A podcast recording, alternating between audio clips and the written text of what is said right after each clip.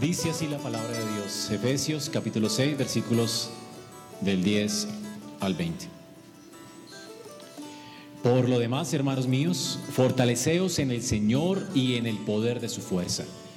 Vestíos de toda la armadura de Dios para que podáis estar firmes contra las acechanzas del diablo.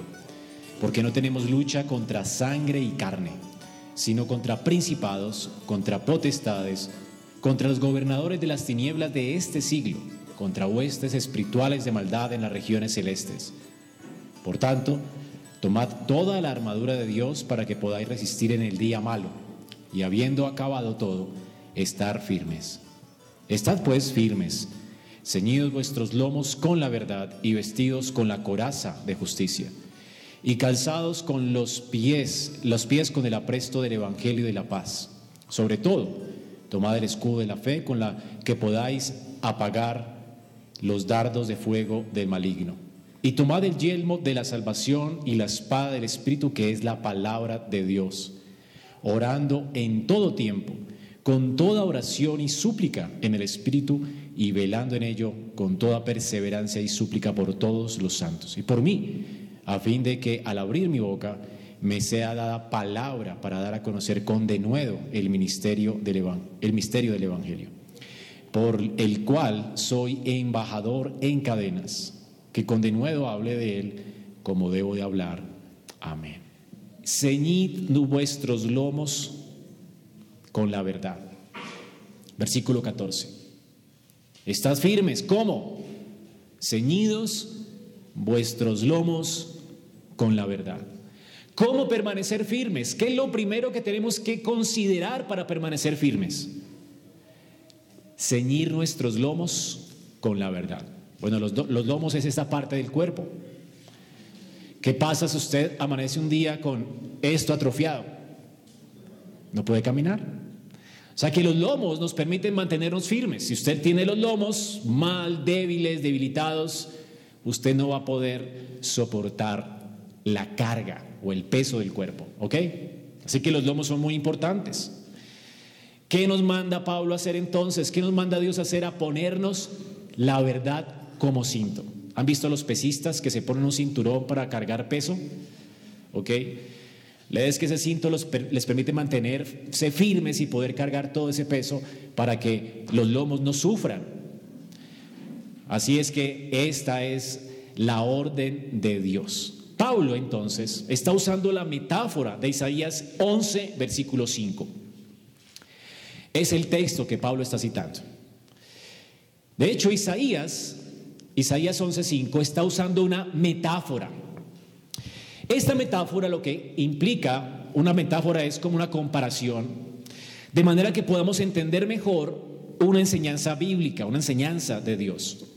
Entonces, para facilitar nuestro entendimiento, se nos está mostrando aquí en Isaías 11, y Pablo está citando ese texto, una comparación de lo que el Hijo de Dios vendría a ser al vencer por su pueblo y al juzgar a sus enemigos. El Hijo de Dios vendría como un guerrero y vendría con un cinturón ajustado en sus lomos. Y a este cinturón se le llama el cinturón de la justicia y de la fidelidad. Ahora, para entender bien, vamos a ver entonces que Isaías está usando la figura de un guerrero con un cinturón. En su tiempo, como en el tiempo de Pablo, los guerreros, la gente que salía a la guerra, usaba este tipo de cinturón. Entonces ustedes pueden imaginar a un soldado de ese tiempo. En nuestro tiempo sería abrocharse la correa. Si usted no se abrocha la correa, sus pantalones caen. Bueno, ahorita ya vienen más ajustados, pero antes le, le decían los abuelos a uno, abróchese la correa, amárrese el pantalón, ¿ok? Si usted no se amarraba el pantalón, ponerse el pantalón no le servía de nada. Si usted no se ponía las cargaderas y no se, no se ajustaba bien el cinturón, cuando usted comenzaba a correr, sus pantalones caían y usted caía en vergüenza. O sea que ponerse un pantalón no servía de nada en ese tiempo de mis padres sin la correa o las cargaderas. Había que apretarse los pantalones para uno no quedar avergonzado. Esta era la idea, ¿ok? Ahora, era lo mismo con el cinto, con el cinto de los guerreros. El cinto de los guerreros tenía varios propósitos y voy a citar tres. Los, los principales. Ahora, síganme hermanos porque de eso se va a tratar todo mi mensaje. Abrocharse bien ese cinturón para un guerrero implicaba tres cosas. En primer lugar, la gente de ese tiempo tenía una túnica larga blanca. No tenía pantalones y camisa como nosotros. Todos usaban una túnica larga blanca. Tenía un hueco en el cuello y un par de huecos en las mangas. De hecho, toda la gente usaba esa túnica. Algunos usaban una túnica sin, sin costura acá, es decir, completa, como la que usaba Jesús. Estas túnicas, a veces, cuando la gente salía de viaje, estas túnicas tenían que ser recogidas, de manera que no estorbaran para caminar. Las mujeres que usan falda saben lo difícil que es, ¿verdad? Andar con falda, caminar con falda. Estorba. Las faldas, las túnicas se podían enredar en el camino y podían hacer que una persona cayera. La, la geografía en Israel era una geografía bastante difícil para caminar y caminar con estos vestidos era complejo. Se podía enredar, se podía uno caer, así que era mejor recogerse los vestidos. En la Biblia, recogerse los vestidos era lo mismo que ceñírselos con una correa. ¿Ok? Entonces, en Éxodo 12, por ejemplo, versículos del 10 al 11, el Señor le dice al pueblo de Israel, antes de que salieran de Egipto, les dice, fájense, ciñanse los vestidos, les dice, ninguna cosa dejarán para mañana y lo que quedará hasta la mañana lo quemaréis en el fuego y lo, y lo comeréis así. Ellos tenían que comer la Pascua de esta manera. Antes de salir de Egipto, ellos tenían que sacrificar un cordero y comer la Pascua y la tenían que comer, ¿cómo? Dice, dice el, Señor al pueblo de Israel, ceñidos vuestros lomos. Es decir, mientras comían la Pascua, es lo que vamos a celebrar hoy, Mientras ellos comían esa cena pascual, que no era pan y vino, sino carne de un sacrificio, ellos tenían que fajarse, tenían que recoger los vestidos y abrocharse bien el cinturón. Esta era la idea. Y además tenían que ponerse bien los calzados y el bordón tenía que estar puesto en la mano. Es decir, sería lo mismo hoy como que esté bien vestido para salir. Tenga la maleta lista o sea, que mientras se come la Pascua tenga la maleta lista para ir a servir al Señor, para salir corriendo. La idea de salir de Egipto, ¿se acuerdan cuál era la, idea de, de, Israel cuando le pedían al faraón, déjanos salir? ¿A qué? A servir a Jehová. Déjanos adorar para que sirvamos a Jehová. Ahora la idea es que implicaba que el servicio a Jehová se tenía que hacerse en el lugar de Jehová. Así que ellos tenían que peregrinar hasta el lugar de Jehová para servir al Señor en ese lugar. El faraón no les deja ir, así que Dios eh, mata al hijo del faraón y a los primogénitos de Egipto esa noche ellos tenían que salir corriendo. Esto iba a debilitar los lomos de faraón, de manera que Israel pudiera salir esa noche libre para servir al Señor. Así que si, que, si, querían, si querían realmente salir a servir al Señor, ellos tenían que fajarse. Esa es la idea. Que nada le sirviera de tropiezo, que no hubiera nada que enredara sus vestidos para que quedaran atados a Egipto o se cayeran en el camino y fueran consumidos por sus enemigos. Ellos tenían que fajarse para salir a servir al Señor. Esta es la idea. Así que la idea de fajarse, bien, de ceñirse bien ese, ese vestido, implicaba que ellos tenían que estar preparados para salir a servir al Señor. ¿Entendido?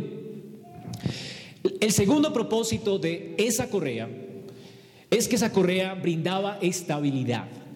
Sin esa correa en la cintura, el soldado podía caer. Mientras alguien enfrentaba a su enemigo, esa, esa correa que está bien ajustada le permite moverse con estabilidad. Así él no iba a perder la estabilidad y el enemigo no lo iba a vencer fácilmente. Así como el pesista se coloca esa correa, así el soldado se amarraba y se ajustaba bien eso y sus vestidos se los ajustaba a esa correa para permanecer firme, de manera que él pudiera estar estable ante cualquier embate del enemigo. El enemigo que estábamos enfrentando, estamos enfrentando en una lucha cuerpo a cuerpo. Y Pablo nos dice, ajustense bien ese cinturón. ¿Ok? Aquí ya tenemos el segundo propósito. El tercer propósito es que ese cinturón tenía unos broches, de manera que si te colocabas el pectoral, la coraza, para poder defenderte de las flechas del enemigo para que no cayeran en las partes más importantes, el corazón, la yugular. Entonces se colocaron un pectoral y ese pectoral estaba bien ajustado a la correa. Es decir, que esa correa mantenía el pectoral en su lugar. Y además esa correa también tenía como una especie de delantal de cuero para proteger las partes de las piernas de manera que el enemigo no pudiera atacar mis piernas para que yo pudiera permanecer firme. Ese pectoral, pues, y ese delantal eran importantes para la batalla. Si no tenías puesto la correa, esto que tenías puesto encima se podía caer, no te servía de nada. Como igual que amarrarse los pantalones. El pantalón no serviría de nada sin esa correa. Esta era la tercera implicación. Así que en el cinto, el cinto era de suprema importancia, porque el cinto aseguraba las partes más importantes de la armadura. Sin ese cinto, las partes más importantes de la armadura, como la coraza, que nombra aquí Pablo la coraza de justicia, y el calzado no servirían de nada. Tú no podías usar ese calzado si el enemigo hería tus piernas. Y el enemigo no va a herir tus piernas si tú tenías puesta la, bien puesta la faja. ¿Ok? Ese escudo no te servía de nada si no tenías puesto el cinturón, porque se caía fácilmente si no estaba asegurado a la verdad. Ahora, hermanos, entendiendo pues la ilustración, podemos entender la verdad que nos enseña. Es importante ir, trasladarnos a ese tiempo y ver la realidad que vivía un soldado y lo importante que era para él el cinturón. Si tú entiendes la importancia de ese cinturón como lo entendían los primeros lectores de Isaías y de Pablo, tú puedes entender la ilustración. Es un símil, una comparación, una metáfora, para que entendamos la necesidad que tenemos del cinto.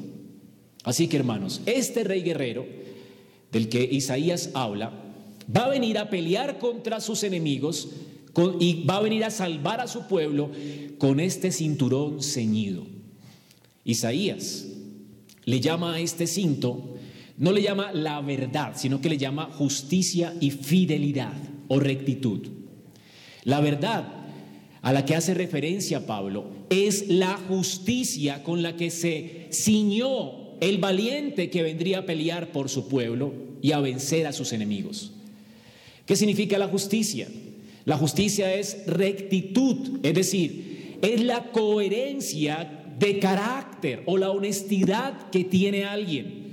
El Mesías, hermano, nuestro Señor, cuando vino a esta tierra, vino con integridad, es decir, que sus palabras, sus pensamientos, sus palabras, sus acciones eran coherentes con su carácter.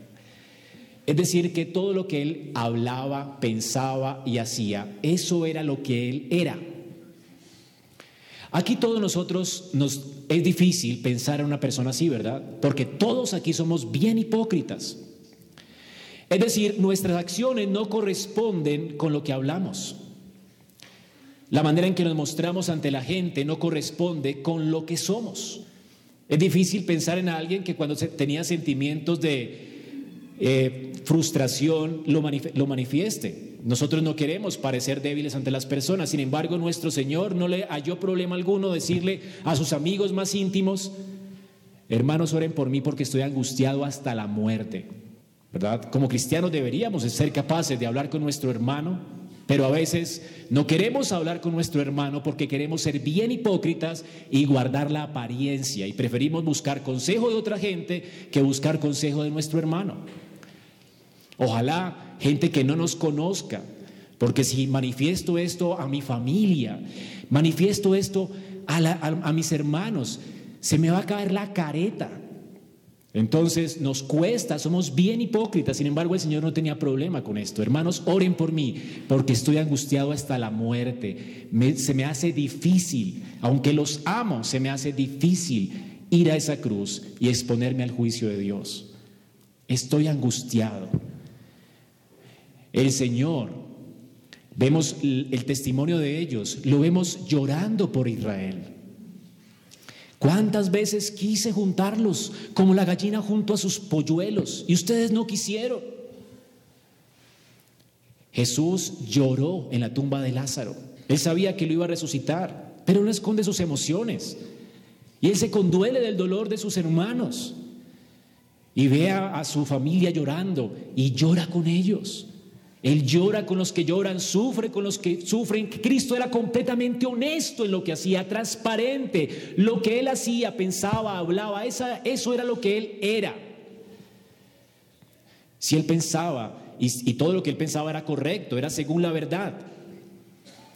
De hecho, él descubrió nuestra hipocresía, que le dijo a los fariseos de su tiempo, sepulcros blanqueados. Por fuera se ven todos bonitos, en la iglesia todos se ven fantásticos, pero por dentro están muertos. Él vino a exponer lo que somos. Él vino a sacar a la luz nuestra putrefacción, nuestra necedad, nuestra necesidad de Él. Jesucristo no, se no vino con cuentos, no vino con falsedades. Todo lo que Él era era justicia y rectitud. Era un hombre íntegro. Es decir, que él era un hombre que dijo ser la verdad y, de hecho demostró ser la verdad. Por eso podemos creer en Cristo, porque todo lo que Él dice es verdad. Si Él dice que va a venir a condenar y a condenar a los hipócritas, Él va a venir a condenar. Si dice que Él va a venir a salvar a los arrepentidos, Él los va a venir a salvar. Él no se viene con cuentos. Si Él dijo, yo soy Dios, Él es Dios. Y sea Él veraz y todo hombre mentiroso. Él demostró ser lo que dijo ser. Este es el guerrero que vino fajado con este cinturón de la verdad. Él fue capaz de enrostrar a los hombres de su tiempo y decirles, hipócritas, sepulcros blanqueados, díganle a Herodes, a esa zorra, que se esconde en su cueva, que aquí yo resucitaré y vendré a juzgar. Él no le temía a los hombres, no había temor en su corazón hacia los hombres, sino hacia su Padre. Así que él vino con rectitud, es, él se fajó los pantalones y nadie pudo descubrir una falla en él.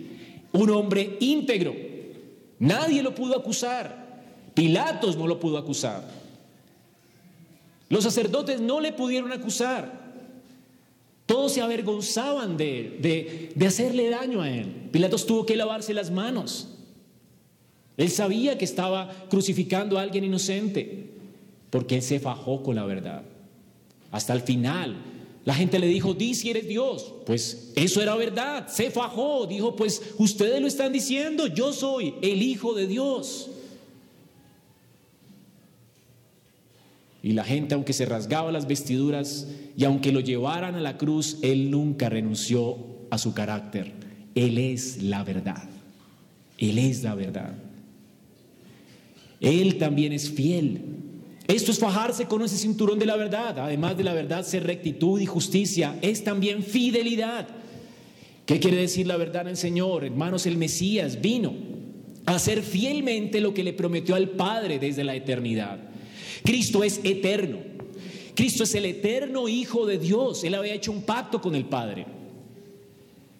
Y en ese pacto dijo, tu voluntad me agrada, oh Dios, vengo a hacer su voluntad como en el rollo que está escrito de mí. Todo lo que tú me enviaste a hacer, eso vengo a hacer. Y él enrostró, se enrostró, se fajó para ir camino a Jerusalén, para dar su vida en rescate por su pueblo.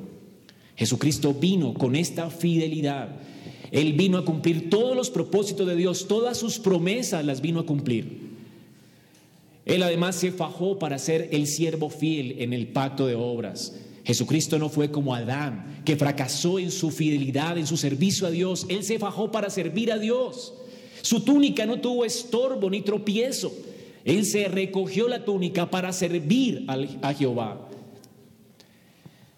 Así que el Señor vino como ese vástago de Isaí, allí en Isaías 11, a ofrecer su vida en rescate por su pueblo y él vendrá a juzgar a los enemigos de su reino. Él vino a disipar nuestra rebelión. ¿Cómo lo hizo? Dando su vida en rescate por su pueblo. Y él y esto para él fue difícil. Él llevó en esa cruz la ira de Jehová y él se enrostró a hacerlo, aunque le pareció difícil. Si ese fue el plan del Padre, él lo quiso hacer. Y lo quiso hacer porque sabía que el Padre era bueno y sabía que el Padre cumpliría también sus promesas. Y lo hizo también por amor a nosotros.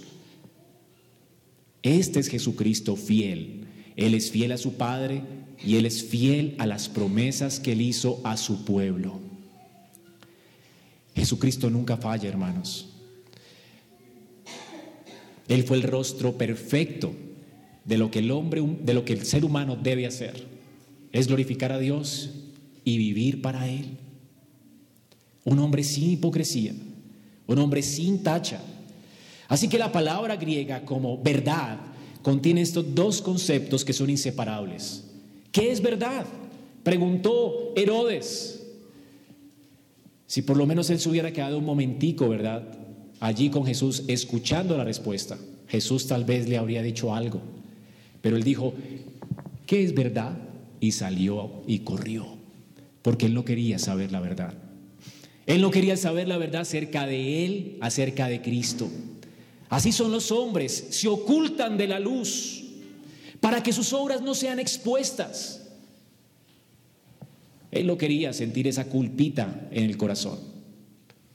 Así que salió a correr y en lugar de escuchar a Jesús lo crucificó. Así son los hombres en este mundo.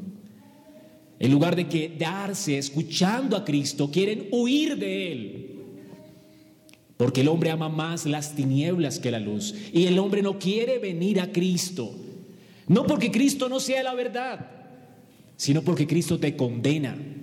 Y como Cristo te condena, nadie quiere sentirse culpable.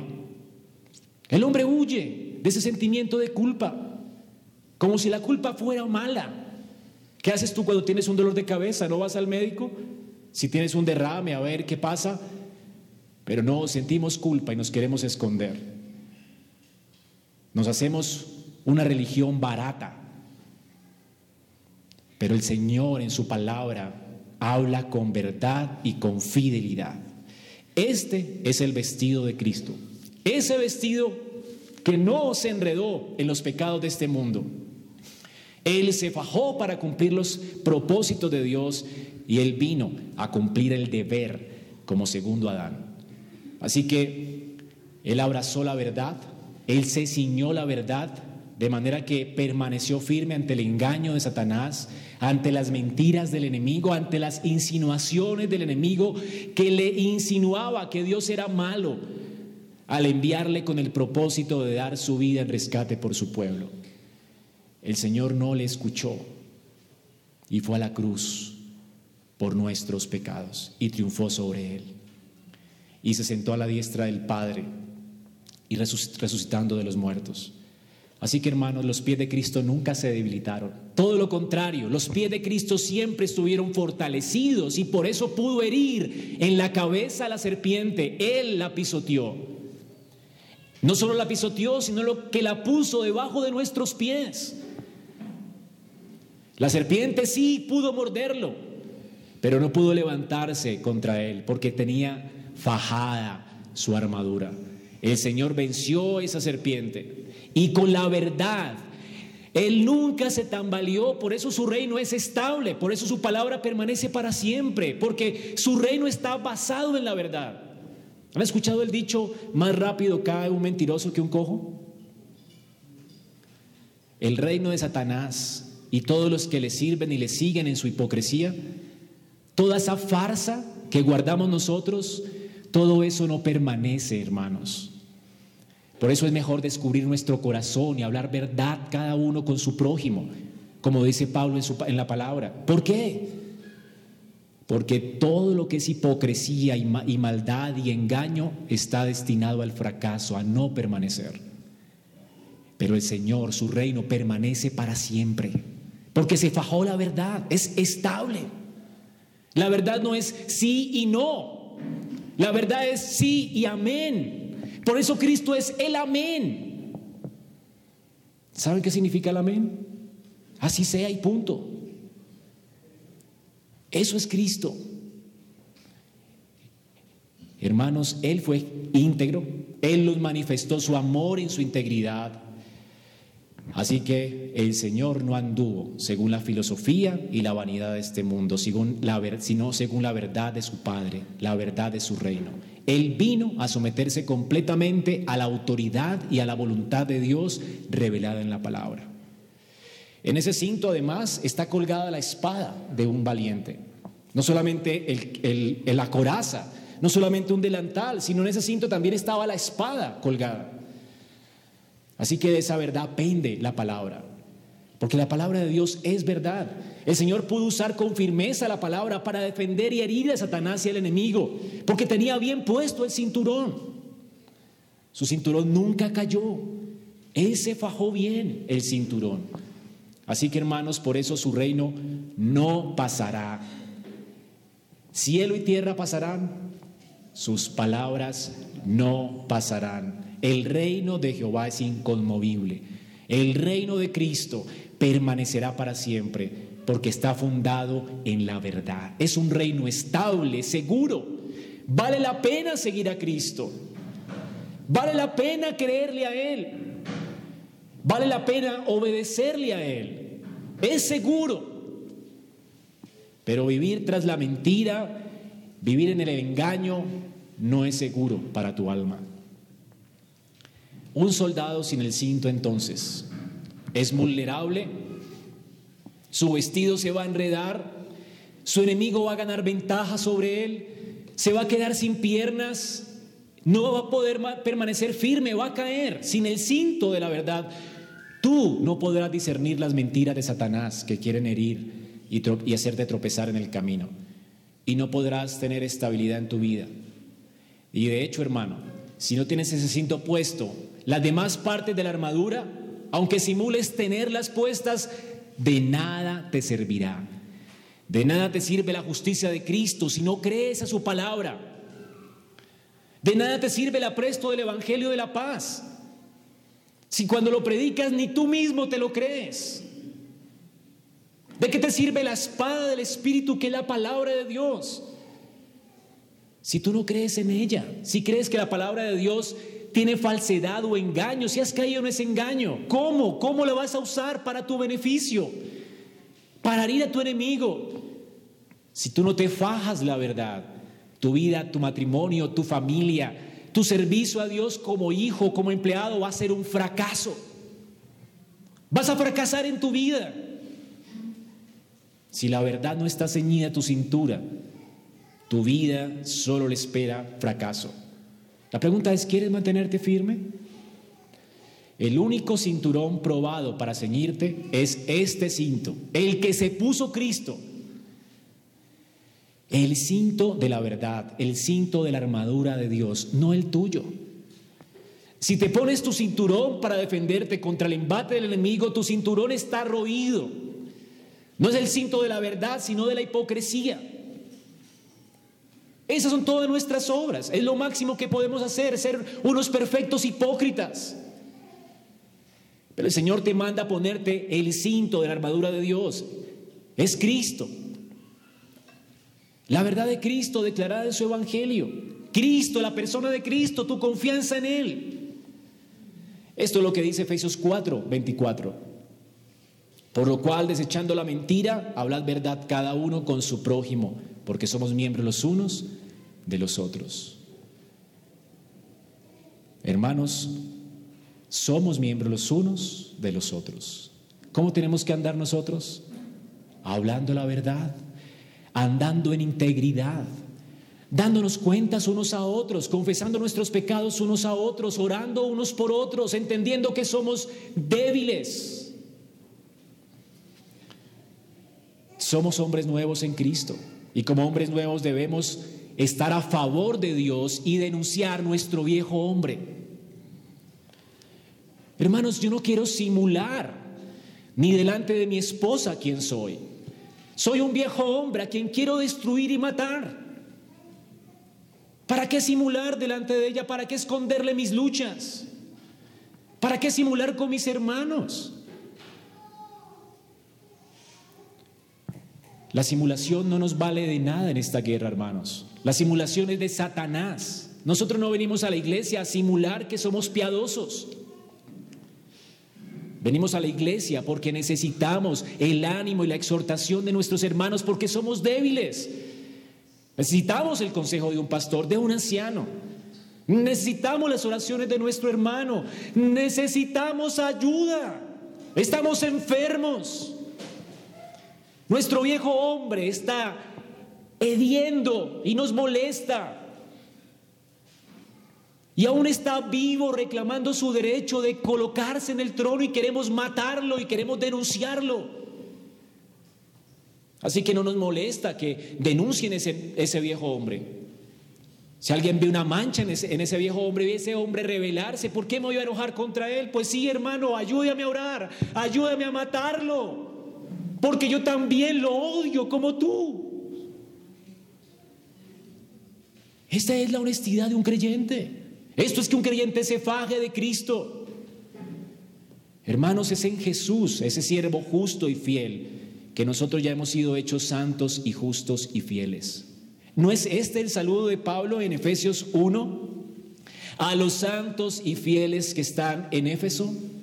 Eso lo vimos al comienzo, ¿se acuerda de la carta? ¿Cómo nos saluda Pablo? Como personas que ya son verdaderos decir, personas que ya tienen este cinturón a quien Dios le ha, le ha entregado. Así que no tienes que simular. Tú ya eres justo y fiel, como Cristo. Eres justo y fiel en Cristo, porque Él es justo y fiel por ti. Así que fajarnos esto es vivir como lo que ya somos y denunciar lo que ya no somos. Ese viejo hombre murió en la cruz con Cristo. Hay que matarlo, hay que mortificarlo, hay que aborrecerlo. No hay que simular que no lo tenemos, allí está vivo. El verdadero creyente sabe quién es en Cristo y sabe quién es sin Cristo. Sabe quién fue sin Cristo. Y ese viejo hombre está vivo, hermano. Por eso hay que quitárselo cada día para revestirse de Cristo, no simular que no lo tenemos, no ser hipócritas en la iglesia.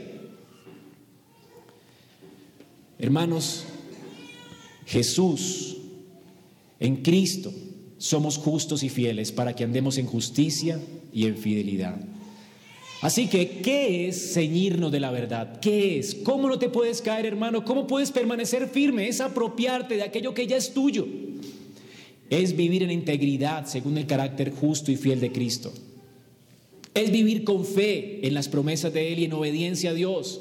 Es vivir en consecuencia como personas que están unidas a Cristo, en pacto con Él, fieles a Él. Y esto implica odio por el pecado, odio por el viejo hombre. Vamos a querer mortificarlo. Yo prefiero pasar por la vergüenza de exponer ese viejo hombre y decirle a la persona que más amo y que está a mi lado, amor, te ofendí. Amor, tengo estos pensamientos terriblemente adúlteros en mi corazón, ayúdame ahora por mí. Que callarme y colocarme delante de mi esposo o de mis hermanos una careta de hipocresía. Que ese viejo hombre muera, hermanos.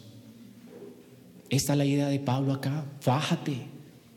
El reino de Dios es para los valientes, los que quieren destruir esa carne y quieren vivir para la gloria de Dios. Los que quieren morir con Cristo, el que no está dispuesto a tomar esa cruz y a seguirlo a Él, no puede ser su discípulo. Así que, ¿cómo te ciñes de la verdad? Ceñirte de la verdad es más que solo conocer la verdad. Tú puedes saber mucho de Biblia, pero no es conocer la verdad intelectualmente. Es conocer la verdad y andar según la verdad. Hay gente que conoce que es de que, el Señor dice en su palabra que el hombre es depravado, que el hombre es engañoso más que todas las cosas y perverso. Eso es el viejo hombre. Conoce eso, pero no vive eso. Entonces alguien le dice, hermanos, es que tú eres un hipócrita y se enojan. Hipócrita yo. Todo lo contrario, yo odio a los hipócritas. A mí me molestan los hipócritas. El que ya dice eso es porque es un perfecto hipócrita. Es que como dice, yo no soy orgulloso. Odio a la gente orgullosa. Es el hombre más soberbio sobre la tierra. ¿Quieres que se descubra tu hipocresía? Él allí clamando a favor tuyo y no a favor de Dios. Cuando alguien clama a favor de Dios es porque se ha ceñido la verdad. Y cuando clamas a favor de Dios tienes que aceptar, soy un perverso hipócrita. Soy un hombre que no es humilde, soy orgulloso de corazón. Mis pensamientos son vanos. Esto es alguien que se ciñe la verdad. Así que tú puedes saber que eres que el hombre es totalmente depravado, que no piensa, que no entiende, que no busca a Dios. Y tú puedes conocer la verdad intelectualmente. Pero hay de, del que me diga, ay del que me diga, ay del que me diga lo que Dios dice de mí. Me enojo, ¿no? Así que conocer la verdad es también vivirla. ¿Por qué enojarme contra un hermano cuando saca a luz mi pecado? Pero también conocer la verdad es practicar la verdad. Es que cuando Dios me dice algo, lo haga con agrado y con temor, sabiendo que es Dios quien habla. Lutero dice una vez, si Dios me dice que me como una manzana silvestre con excremento de caballo, lo haría, porque es una orden de Dios y punto. Richard Ramsay dice que si Dios me dice que la luna está hecha de queso verde, entonces yo cambiaría mi modo de pensar en cuanto a la luna, en cuanto al queso y en cuanto al color verde. Porque si Dios lo dice, ¿quién soy yo para cuestionar a Dios? Si la palabra de Dios me dice algo, ¿quién soy yo para cuestionar a Dios?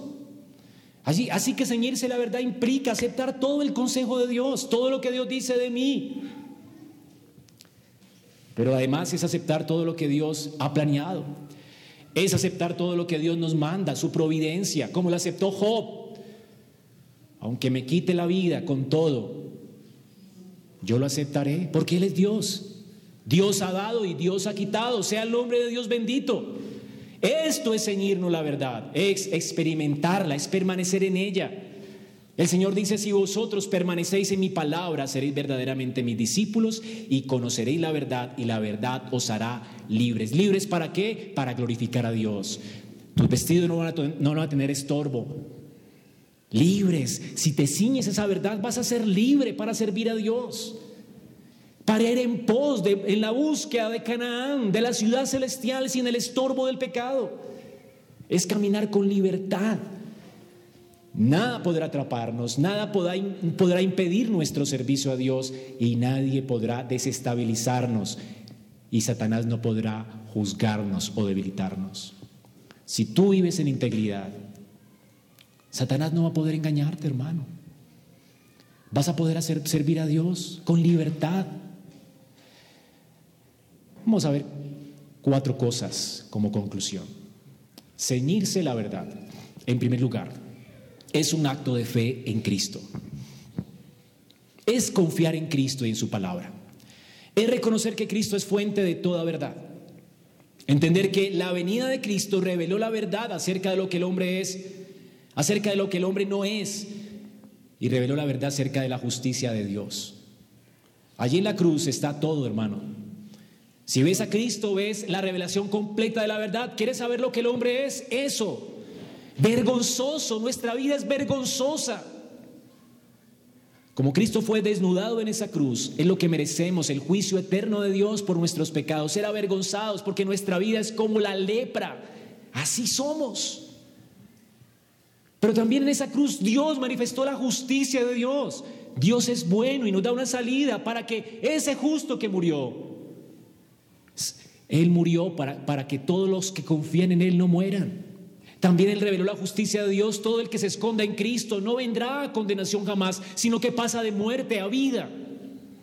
Él vino a revelar la inmortalidad también, porque resucitó de entre los muertos. Esa es la verdad. Esta vida no lo es todo. Tú piensas que esta vida es un carnaval y que el que la hace aquí la paga. No, hermanos, esta vida no lo es todo. Va a haber resurrección de muertos y uno, unos irán a condenación eterna y otros irán a, a la vida eterna. Y Cristo en su resurrección demostró esto también, sacó a la luz la inmortalidad. El hombre fue creado para vivir para Dios y si no lo hace va a ser condenado eternamente en vida, en cuerpo y alma en el infierno. Y si se esconde en Cristo será resucitado con Él en gloria. Cristo nos reveló que la tierra también no lo es todo, porque Él está sentado a la diestra del Padre, preparando morada para nosotros en Sión, en la ciudad de Dios. Cristo reveló la verdad. La pregunta es, ¿la crees? Esto es lo que tenemos que creer de Cristo, hermano. Jesús expone también nuestra humanidad imperfecta. El hombre no quiere venir a Cristo para que sus obras no sean expuestas, como les dije. Todo hombre que sigue sus propios pensamientos está engañado. No permanecerá en pie. Si tú educas a tus hijos según tu propio consejo, tu casa no permanecerá en pie. Tu hogar se dañará si no eres un hombre conforme al corazón de Dios. Intentas agradar a Dios como esposo o esposa. Tu casa no permanecerá en pie. Ni tu vida, ni tu hogar. Así juegues a la hipocresía y a ser un perfecto santo. Tendrás que enfrentarte con esto. Todo el que no vive la verdad no prevalecerá. Pero el que anda en integridad en su corazón, intentando obedecer a Dios como esposo, esposa, siervo, hijo, hija, le irá bien. Esto es lo que le dice eh, Dios a Josué. Esfuérzate en hacer todo lo que te mando y qué? Harás prosperar tu camino y todo te saldrá firme, firme, firme. Josué fue un hombre firme en su casa, firme en la crianza de sus hijos, firme, firme. Su casa no cayó porque estaba fundada sobre la roca, sobre la verdad de Dios. Intenta hacer las cosas según tu antojo, vas a fracasar. Pero el Señor jamás dejará a alguno avergonzado. Se podrá el mundo burlar de una mujer que ocupa su lugar en su casa. Le podrá decir tonta porque renuncia a su profesión por amor a sus hijos, pero su hogar permanecerá y su vida permanecerá firme delante de Dios. Y el Señor le dirá, buen siervo y fiel, entra en el gozo de tu Señor, firme. Se puede burlar el hombre del joven que se mantiene firme, que guarda sus ojos, ese pacto con sus ojos para no ver pornografía y huye de la fornicación y el adulterio. Y si haciendo eso las mujeres detestan a ese tipo de hombre, pues no importa. Si se queda solo, solo, se mantendrá firme delante del Señor. Y Él le dirá el último día, ven bendito de mi Padre. Porque en lo mucho has sido fiel, en lo poco has sido fiel, sobre mucho te pondré. No importa si el mundo te dice mojigato y tonto. Si te ciñes esta verdad, si eres valiente para obedecer a Dios, tu casa no será destruida, tu morada permanecerá para siempre. Esto es la verdad. Intenta cuestionar a Dios. Intenta cuestionar sus métodos y fracasarás. Hermanos, aunque suene arrogante en este mundo, en Cristo está toda la verdad y todo lo que se opone a Cristo es mentira. Suena arrogante, ¿verdad? Pero tú puedes decir con certeza, si confías en Cristo, que tú tienes la verdad porque lo tienes a Él. ¿Qué es verdad? Cristo. Cristo es verdad, su palabra, su obra, su vida, eso es la verdad y punto. De hecho, no hay otra religión que salve aparte de Cristo. Suena arrogante el día de hoy, ¿verdad? Porque hoy dice todos los caminos conducen a Roma y dice la Biblia que no. Así que hermanos, decir que tenemos la verdad porque hemos creído a Cristo no es orgullo, es fe, es fe. Esto es lo, que hizo Caleb cuando todos los demás negaron las promesas de Dios. No creyeron a Dios y no querían conquistar porque le pareció a los hombres que eran gigantes. Josué y Caleb se pararon firmes y con integridad confesaron su confianza en el pacto. Y dijeron, podrán ser grandes, pero aunque se vean grandes, tenemos un buen Dios y poderoso Dios que nos entregará a esas gentes grandes y la colocará bajo nuestros pies. ¿Confesarás a Cristo con tu vida? ¿Qué me importa lo que me pueda hacer el hombre? Nueve personas contra dos, no, diez contra dos. Eran dos espías, ¿no? ¿Qué me importa lo que el hombre diga, hermano? Sea Dios veraz y todo hombre mentiroso. Sea Dios veraz y todo hombre mentiroso. Hermano, no te amedrantes contra el engaño jamás. Denúncialo sin temor. Llama a la gente al arrepentimiento sin temor. Esto es ceñirse la verdad, amarrarse los pantalones. Sería una ofensa contra Dios dudar de Cristo y dudar de su palabra y no defenderla. Y no colocarla en alto. La iglesia es columna y baluarte de la verdad. La iglesia coloca en alto la verdad. La iglesia jamás renuncia a la verdad. Como Cristo no renunció por nosotros, no renunciaremos por Él. Hermanos, el amor de Cristo debe constreñirnos a dar nuestra vida por Él. Él no renunció a la verdad por nosotros. No renunciaremos a la verdad por Él. Hermanos, tenemos que renunciar a la mentira y abrazar la verdad a causa de Cristo porque Él nos amó. No hay duda en Él. No hagamos como Adán y Eva que pusieron en duda la palabra de Dios porque el enemigo lo puso en duda. Podrá decir el enemigo lo que quiera, pero ciñete la verdad. Eso es lo que es y punto. No hay realidad más real que la realidad de Dios. Él es lo único real. Él es la fuente de toda verdad, es la fuente de tu seguridad. De hecho, hay gente que dice que no puedes estar seguro de tu salvación. Yo sí puedo estar seguro de mi salvación. Oh, qué orgulloso, no. No estar seguro de mi salvación sería desconfiar de la palabra, que se dice, si dice que si un gran pecador viene a ese gran Salvador y confía en Él, será salvo. ¿Has confiado en Cristo? ¿Le has confiado tu vida? ¿Acaso no estarás seguro de tu salvación porque es Cristo quien salva? No, la salvación no depende de mí, depende de Él.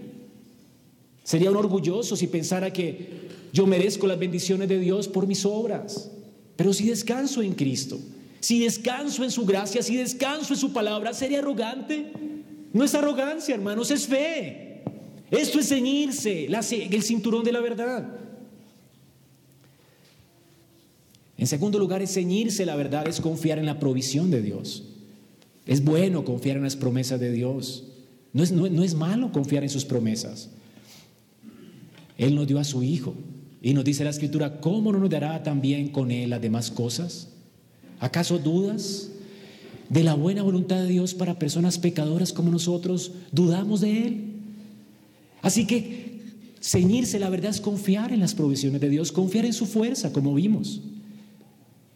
Sujetarse ese cinturón es confiar también, es asegurarnos esa coraza de justicia, asegurarnos que hemos sido justificados en Cristo.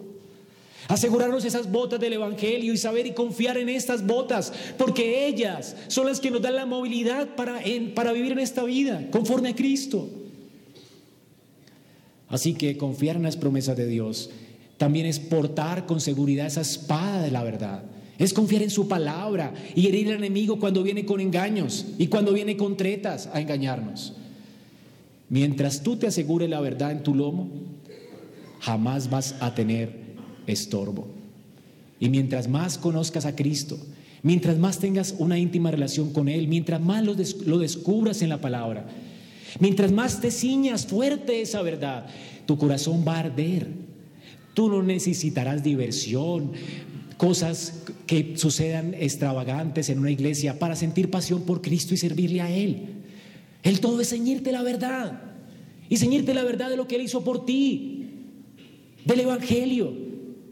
Cuando el Señor en Lucas 24, 32 comienza a declararle a la gente en camino en Maús lo que Él vino a hacer y lo que estaba dispuesto a hacer y lo que estuvo dispuesto a hacer y todo lo que estaba profetizado acerca de la palabra, ellos decían unos a otros, ¿no ardía nuestro corazón mientras nos hablaba en el camino? Mientras más te ciñas esa verdad, más arderá tu corazón de amor por el Señor. Tú podrás hacer resoluciones en esta iglesia diciendo, yo no quiero volver a hacer esto, no quiero volver a hacer esto, no quiero volver a hacer esto. Pero si no tienes ardor por el Señor, si no te has ceñido esa verdad de lo que Él ha hecho por ti, si no es tuya esa verdad, si no puedes decir Cristo murió por mí, Él es mi Dios que descendió del cielo para morir por mí, tú vas a fracasar en cualquier intento que hagas para servir a Dios. ¿Cómo puedo servir a Dios sin amor? Además sería descubierto como el peor hipócrita. ¿Cómo confesar a Cristo sin amor? ¿No sería descubierto como el peor hipócrita? Hermanos, ceñirse la verdad es experimentarlo a Él, es vivir a la luz de Él. Conocí a un hombre que decía haber recibido una doble unción del Espíritu Santo y tener experiencias impresionantes, temblores, experiencias sobrenaturales, cosas que no están en la Biblia, caídas y temblores, que ningún hombre en la escritura le sucedió eso. Hermanos, eso no es verdad. Y para muestra de un botón, este hombre estaba atemorizado porque alguien le estaba haciendo brujería. Atemorizado. Sentirá temor en su corazón un hombre que se ha ceñido la verdad. Él se la quitó. Se dejó engañar por un tonto profeta que le dijo que sentir temblores era la triple unción o la doble unción del Espíritu. Tener la unción del Espíritu Santo es caminar en la verdad, es conocer a Cristo, es creerle a Él, no creer en mis emociones, en mis sentimientos. Es creerle a Él. No importa si no tiemblo, no importa si no siento, me importa Él, lo que Él diga. Él es el que debe corregir aún tus emociones. Es Cristo quien dice, tienes que sentirte alegre, hermano, no triste. Estás deprimido, pues alégrate, no te entristezcas, mira lo que he hecho por ti. Cristo, la verdad, tiene que ceñirte. Eso tiene que controlar tus emociones. Hermanos, el creyente no tiene por qué estar triste, porque la Biblia le ordena gozarse. Nosotros no fuimos creados para vivir por sentimientos, sino para obedecer a Dios. Y aún los sentimientos pueden ser gobernados por la verdad. Yo puedo estar contento hoy a pesar de cualquier circunstancia. ¿No dice la Biblia gozados, siempre gozados en el Señor? Entonces, ¿qué hace tu cara de depresión? Alégrate, hermano. Alégrate porque tu Jehová, Jehová, tu Salvador, vive y reina y te ha salvado. La verdad, no la experiencia debe gobernar mi vida. A mí no me importa, yo tuve experiencia en las que quieras. Habré lenguas raras y todo eso, engañado por Satanás, apartado de la razón y de la verdad. Pero nada de eso me importa cuando descubrí que es Cristo es la verdad y que su palabra es verdad. Y si toda experiencia no está en la escritura, pues no la abrazo. Y alguien ceñido así no va a estar paralizado de temor, aunque el diablo arremeta contra él como lo hizo con Job. El creyente que está ceñido con la verdad no temerá ni, ni de las brujas, de nada. ¿Por qué temer? Si más son los que están conmigo, más el que está conmigo que el que está contra mí. Temió el profeta de Dios cuando enfrentó un ejército de soldados.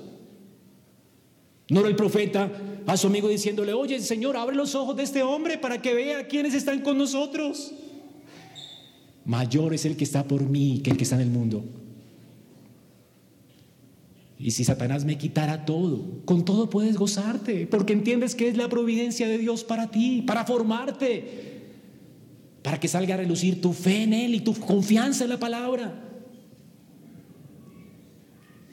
El, Señor dará confianza al que se ha ceñido la verdad, no tambaleará de temor, no, ceñido de la verdad. Toda experiencia alejada de la escritura es una experiencia engañosa.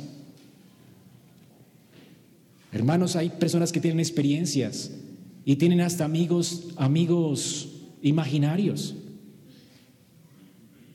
Y tu amigo puede ser un amigo de barba, que se parece mucho al Cristo de las películas. Y por eso puedes decir, es que yo soy cristiano porque vi a un hombre de barba que me dijo, ven a mí. Y está siguiendo a ese hombre de barba. No dudo ni un segundo que sea tu imaginación. Y Satanás engañándote. Porque el Cristo de la palabra dice que no te hagas imagen de Él. Si quieres conocerlo a Él, no tienes que verle a Él en una imagen, tienes que conocerlo en la palabra. Esa esquizofrenia te aparta de la escritura. Esos sentimientos se apartan de la verdad. Cíñete de la verdad. Si nuestro entendimiento de la verdad es claro, nuestra voluntad irá en pos de Cristo y estaremos fuertes y equilibrados.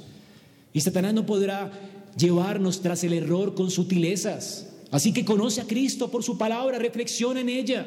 Él es la verdad. Él dijo, yo soy el camino, la verdad y la vida. Y nadie viene al Padre sino por mí. No te confíes en tu propia prudencia. No descanses en tus emociones, no confíes en tu corazón, no confíes en tus percepciones acerca de Dios. Renuncia a ello, destrózalas todas y abraza la verdad. Cíñetela como varón valiente. Si quieres permanecer en pie, hermano. Que mis emociones perezcan, que mi experiencia muera, que todo lo que he experimentado muera para abrazar la verdad. No me importa cuántos sueños he tenido. Si Dios los condena, pues que mueran mis sueños. Hermanos, sigue la verdad con determinación. La verdad es determinante. Ella te levanta o te sostiene. Sin ella solamente vas a perecer. Así que no sigas buscando cosas nuevas experiencias nuevas. Seguir la verdad es seguir el mismo camino que Pablo le recomendó a Timoteo. Le dijo Pablo a Timoteo, hermano, no sigas a estas personas que siempre están aprendiendo cosas nuevas y nunca pueden llegar al conocimiento de la verdad. La verdad está en la palabra, síguela, Timoteo. Dice, tú has seguido mi doctrina, lo que yo te he predicado, Timoteo, síguela con amor y paciencia. Satanás quiere seducirte tras cosas vanas, tras experiencias vanas, frívolas. Él viene a seducir a las almas inconstantes que no tienen puesto el cinturón de la verdad. Y segunda de Pedro dice que estas almas inconstantes están bajo maldición. Tú no quieres estar bajo maldición, ¿verdad? No seas inconstante, sino teme. Abróchate, conoce tu Biblia. Tú no tienes pretexto. Gente ha dado su vida para poner una Biblia en tus manos. No tienes pretexto, hermano. Deberías agradecer a Dios por su don, por su verdad y no hacer como Herodes. Deja que la escritura te hable y que Dios te condene para que corras a Cristo y seas salvo. Deja que la Biblia te hable, abraza a ella, abraza todas sus partes, abraza cada palabra y no la menosprecies, obedécela y harás prosperar tu camino y todo te saldrá bien. Ama a Dios con amor sincero y no seas hipócrita. Y aun si no amas a Dios, confiesa tu hipocresía, confiesa tu falta de amor. Si Satanás te descubre en hipocresía, pues confiésala, soy un hipócrita. Di como él tenía que ser leproso, inmundo, inmundo, inmundo, para que todo el mundo oyera. No tenemos que escondernos de nuestros pecados. Tenemos que confesar nuestros pecados. Hermanos, esto es ceñirnos la verdad. Ceñirnos la verdad, entonces, nada tiene que ver con moralidad. No es caminar una vida moral. Y ojo con esto. No se trata de hacer las cosas mejor, mejor y ser mejores personas y portarnos bien. No se trata de eso. Ceñirse la verdad, más bien, es una vida dependiente de Cristo, la independencia de Cristo. Entendiendo que sin Él nada puedo hacer, dependiendo de su gracia para actuar, de su fortaleza para actuar. Es obrar sostenido en Él y terminar nuestra obra humillados dando gloria a Dios, porque sabemos que todo viene de Él. Nuestra fortaleza viene del Señor. Así que una persona ceñida con la verdad no tiene sus ojos puestos en su confianza en sí mismo. Es una persona que todos los días se humilla y ora, que busca la verdad para caminar en ella y ora a Dios y gime y clama a Dios para caminar de acuerdo a ella, porque sabe que no puede solo. Esto es caminar en verdad, es entender que somos débiles, es entender que somos un fracaso. Ceñirse la verdad entonces es vivir, en resumen, en integridad. No es ser un hombre perfecto. No, Dios no demanda de hecho que seas un hombre perfecto, pero sí demanda que seas íntegro. Que cuando la embarres no te excuses y lo aceptes. Que lo que hagas lo hagas de corazón para el Señor. Un hombre íntegro que tiene, un deseo genuino de agradar a Dios, de ser el esposo que Dios quiere, la esposa que Dios quiere, el hijo que Dios quiere, el empleado que Dios quiere.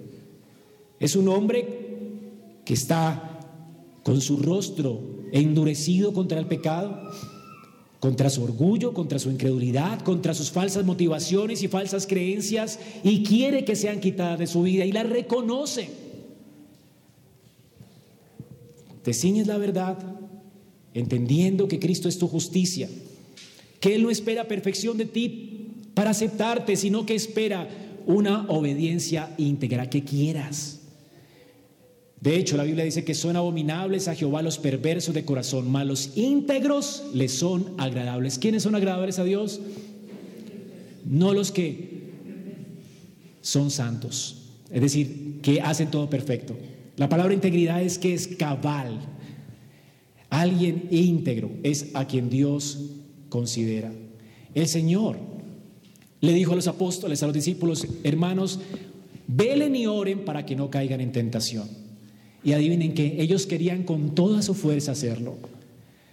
Ellos se compadecieron de su Señor, de hecho no querían entregarlo. Ellos hirieron con Pedro, hirió a ese soldado porque no quería que su maestro fuera la cruz, pero él tenía que ir a la cruz, ¿verdad? Pero él quería también orar por él, pero no podía a causa de su carne. Él quería, pero su carne lo debilitaba y caía con sueño y no podía velar y no pudo velar. Sin embargo, Dios aceptó esa sinceridad y honestidad de ellos como una perfecta obediencia de ellos. Cuando Cristo vio a Pedro después de que le negó, Pedro no quería negar a su Señor. Jesús no lo recrimina, porque él entendía, él sabía la honestidad de Pedro.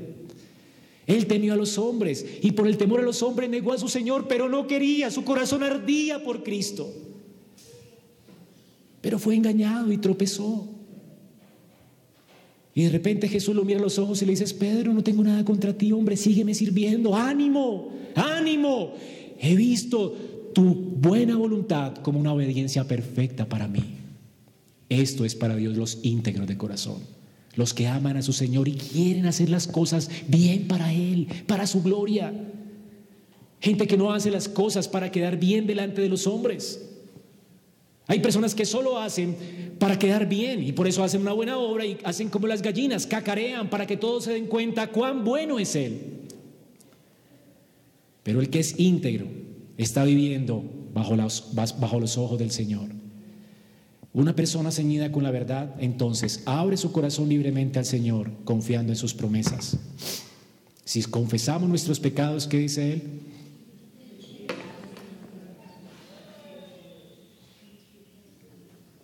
Así que hermanos, el hombre íntegro no teme ser descubierto por Dios.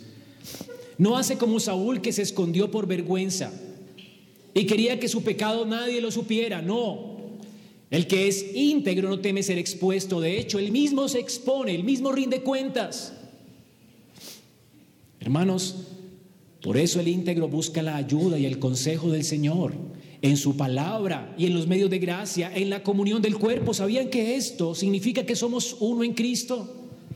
Y que dependemos los unos de los otros en Cristo. Y que lo que vamos a celebrar hoy implica que somos uno, que la debilidad de uno es la debilidad de todos. Así que la persona íntegra confiesa su debilidad, no con gente de afuera, sino con sus hermanos. Hermano, estoy mal. Estoy mal. Mis pies se apresuran al mal. Ayúdame a orar por mí. Quiero rendirte cuentas, hermano. Esto hace el íntegro. El íntegro no le importa su imagen. Le importa la imagen de Dios, que la imagen de Dios sea destrozada por falta de juicio en él. A mí que me importa que me descubran con tal de que me ayuden. Al enfermo no le importa que la gente lo vea ensangrentado en un hospital. Al importa es que lo atiendan, que sea sanado, porque está vivo. El que está vivo en Cristo le huele mal el pecado y quiere que lo atiendan. Hermano, y tú no puedes ser un buen médico para ti mismo. Los que son médicos aquí saben esto. El médico se expone en las manos de un buen médico, aún siendo el médico, porque yo no puedo ver mis propios errores. Por eso el creyente rinde cuentas, habla la verdad unos a otros. La Biblia dice, confesaos vuestros pecados unos a otros para que seáis sanados. Tu lepra no será sanada solo. Tienes que venir a Cristo, a su cuerpo, acudir a los medios de gracia, a la comunión con el cuerpo, a la oración. Tienes que integrarte con la iglesia, vivir en comunidad, orar unos por otros. Es lo que la escritura nos manda, hermanos. Solo estas personas pueden permanecer firmes. La escritura nos manda acudir a estos medios de gracia. El hipócrita siempre se va a vestir de un manto de espiritualidad, va a reclamar tener una relación con Dios, va a hacer alarde de su espiritualidad, va a ser un perfecto fariseo, pero este hombre se está burlando de Dios y Dios se burlará de él. Porque él pretende tener a Cristo, él pretende tener piedad cuando no la tiene, no tiene nada que ofrecer a Dios y él piensa que le está ofreciendo a Dios una copa llena cuando su copa está vacía. Y esto es burlarse de alguien, ¿no? Si te invito a comer y te ofrezco un plato vacío, ¿no es, no es burlarme de ti? No te burles de Dios. No te burles de Dios, porque tú estás vaciado, no tienes nada que ofrecerle a Él. Por eso el único sacrificio que Dios quiere de ti es tu propia vida. Que vayas a la cruz y te ofrezcas a Él en sacrificio vivo, santo y agradable a Él. Esto sí es razonable para Dios. No le ofrezcas tu vida vacía. Muere a tu vida, muere a tu vida. Es el sacrificio que Él quiere, que mueras, que te mortifiques y que dejes que Él obre en ti. Así que hermanos, Ceñirse la verdad es esto. Como Agustín dijo, puedo errar, pero estoy resuelto a no ser un hereje. Puedo fallar, pero por la gracia de Dios me esforzaré para no ser un pecador arrogante. Esperamos que este mensaje haya sido edificante para tu vida. Si deseas este y otros mensajes, visita nuestra página en internet iglesiaraa.org. Este es un recurso producido para la Iglesia Cristiana Bíblica Ra.